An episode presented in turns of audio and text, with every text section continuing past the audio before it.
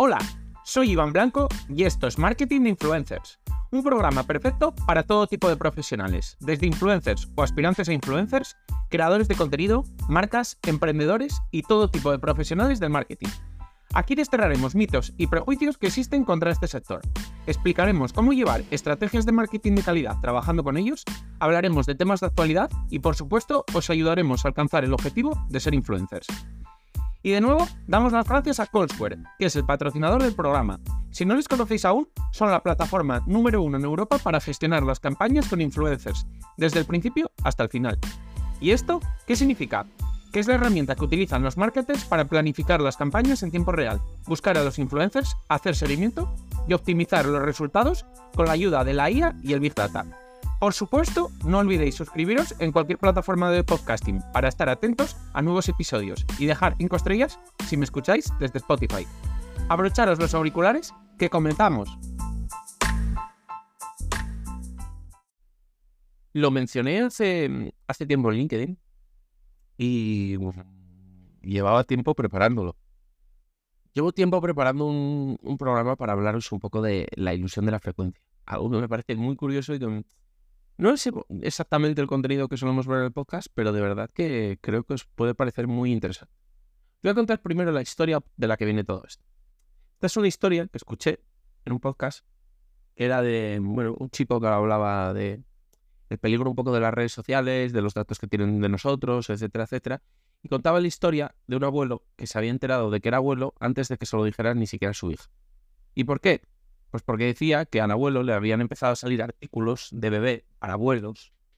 Y todo esto era porque él tenía Instagram, y era donde le habían empezado a aparecer. Y su hija también tenía Instagram, y bueno, evidentemente tenía añadido a su padre, etcétera, etcétera. Y entonces, pues bueno, ella, cuando se había enterado que era mamá, había empezado a buscar cosas de bebé, a seguir con esas cuentas de bebé. Entonces Instagram, al saber que él era su padre, pues le había empezado a mostrar, digamos, artículos relacionados. Esta historia a mí siempre me pareció un poco ficticia, digamos, porque al final, no sé, yo le vi un poco, unos tintes un poco de, locura y un poco de, mm, no sé, de, mm, de esta gente que sobredimensiona un poco, digamos, la capacidad que tienen las redes sociales de conocernos, que yo sé que nos conocen y mucho, pero mm, de ahí a lo que nos enseñan, yo creo que nos conocen más de lo que luego nos enseñan que nos conocen.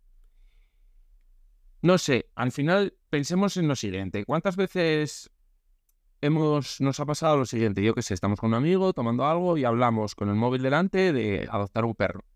Y luego, al día siguiente en Instagram o por la noche, nos empieza a salir publicidad de cosas para perros. Y pensamos, es que Instagram me escucha. Pues no, normalmente no es esto lo que ocurre. Lo que ocurre normalmente es lo que he llamado al principio del episodio el sesgo de, bueno, de nuestro cerebro llamado la ilusión de la frecuencia. Es decir, cuando mencionamos esto, cuando mencionamos que estamos pensando en adoptar un perro, cuando nos fijamos en un coche y decimos, pues quiero comprarme este coche y luego a partir de ahí vemos ese coche en todos los sitios, todas estas cosas pasan porque, digamos, nuestro cerebro lidia cada día con millones y millones de estímulos. Entonces el 99% digamos que él los deja pasar, digamos que intenta que pasen desapercibidos un poco por nuestra claridad mental y un poco por, nuestra salud. Entonces es más fácil que de los últimos que hayamos hablado o lo que hayamos pensado últimamente, pues el cerebro nos lo enseñe.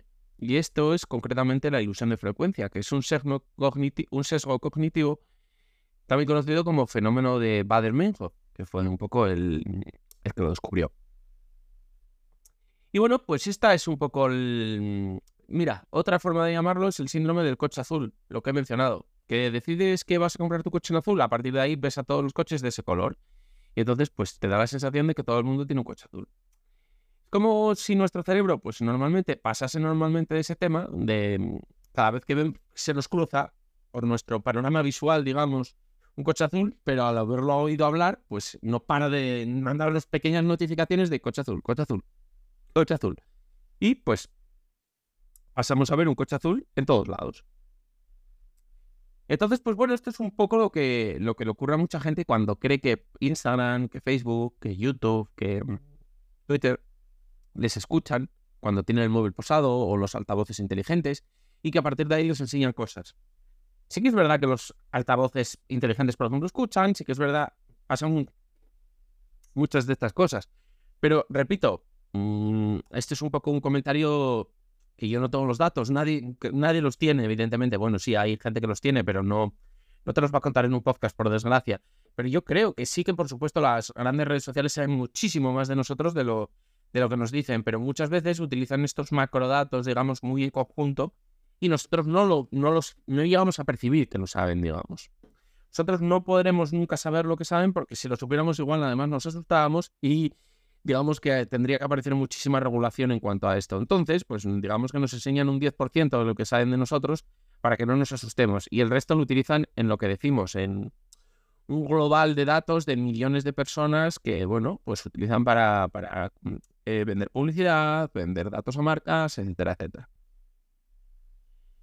Y de verdad que esto afecta a no solo a las redes sociales. Es decir, por ejemplo, si somos víctimas de un robo, es decir, vamos por la calle y nos roban, luego prestaremos más atención a este tipo de noticias. Incluso va a haber gente que al enterarse de esto también nos contará más historias. Con lo que cuando nos demos cuenta tendremos la falsa percepción de que nuestro barrio, nuestra ciudad, es una ciudad más insegura. Esto, por ejemplo, pues seguramente, no digo que no sea más peligrosa que antes, no lo sé. Primero, porque no, no he vivido en ella anteriormente y recientemente solo he estado un par de fines de semana, que es Barcelona. Pero seguramente pase muy, habitualmente con Barcelona, que posiblemente pueda ser verdad, que ahora es una ciudad más insegura, pero si además tú ya lo percibes así y empiezas a, a percibir en los comentarios de la gente, fijarte más en las noticias, etcétera, etcétera, pues cuando te das cuenta la bola no para de crecer. Y bueno, pues este sesgo es una tontería, pero por ejemplo, para este ejemplo que he puesto, es que nos permite entender mejor los límites de nuestra racionalidad. Es decir, es muy importante conocer este tipo de sesgos para no creer en teorías conspirativas, sobre todo. Ni, ni dejarse llevar por, por mensajes lacrimógenos. Sobre todo, mira, un sitio donde muy, es muy común que se aprovechen de esto es en el sentido de las redes sociales. Al final las redes sociales hablan de lo que detectan que es lo más sobre todo las cuentas más de tirar de conspiranoia y de todas estas cosas, lo que intentan que, mm, digamos, más, más engagement o, mm, o más interés despierta. Por tanto, se va a llenar de esto porque más gente lo va a utilizar. Entonces, cuando nos demos cuenta, vamos a creer, digamos, que Twitter es el mundo real, cosa que hemos escuchado muchas veces decirle a la gente.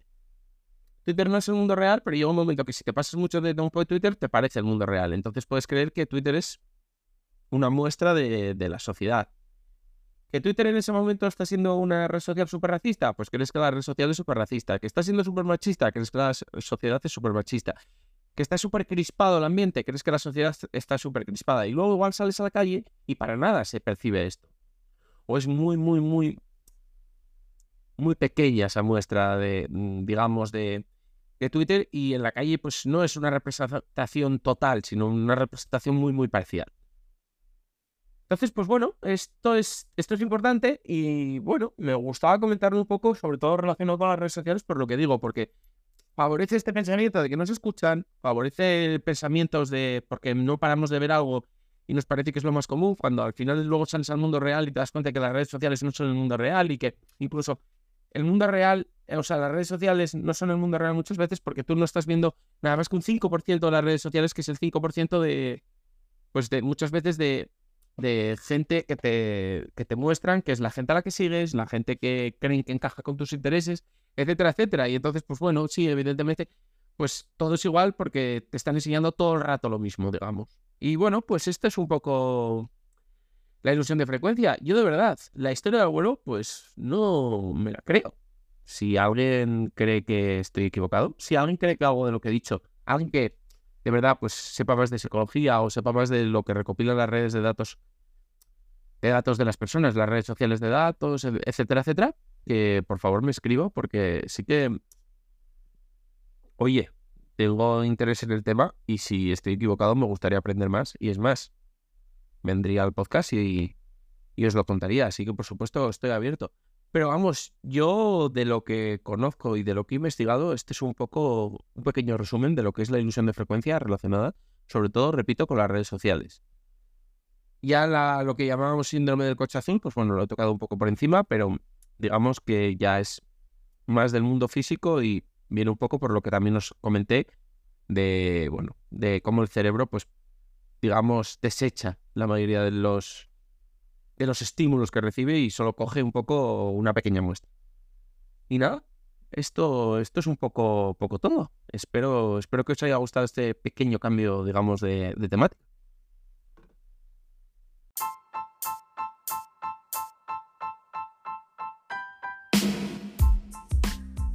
Y hasta aquí ha llegado el episodio. Compártelo si crees que puede resultarle útil a alguien. Me ayudarás mucho y espero que también a la otra persona. Si quieres contactar conmigo, ya sea para cualquier asunto relacionado con el capítulo de hoy o cualquier otra cosa, puedes hacerlo por mail, hola, arroba marketinginfluencers.com o en el contacto de mi web. Y además, si quieres contratar mis servicios, ya seas influencer o negocio, leer los artículos del blog o suscribirte a la newsletter con extras y contenido exclusivo, pásate por la web marketinginfluencers.com. Tienes todos los enlaces en el texto del episodio, junto con mis redes sociales y las del proyecto. Nos vemos en el próximo episodio. Ya sabéis, todos los días a las 8 de la mañana, de lunes a viernes. Nada más. Adiós.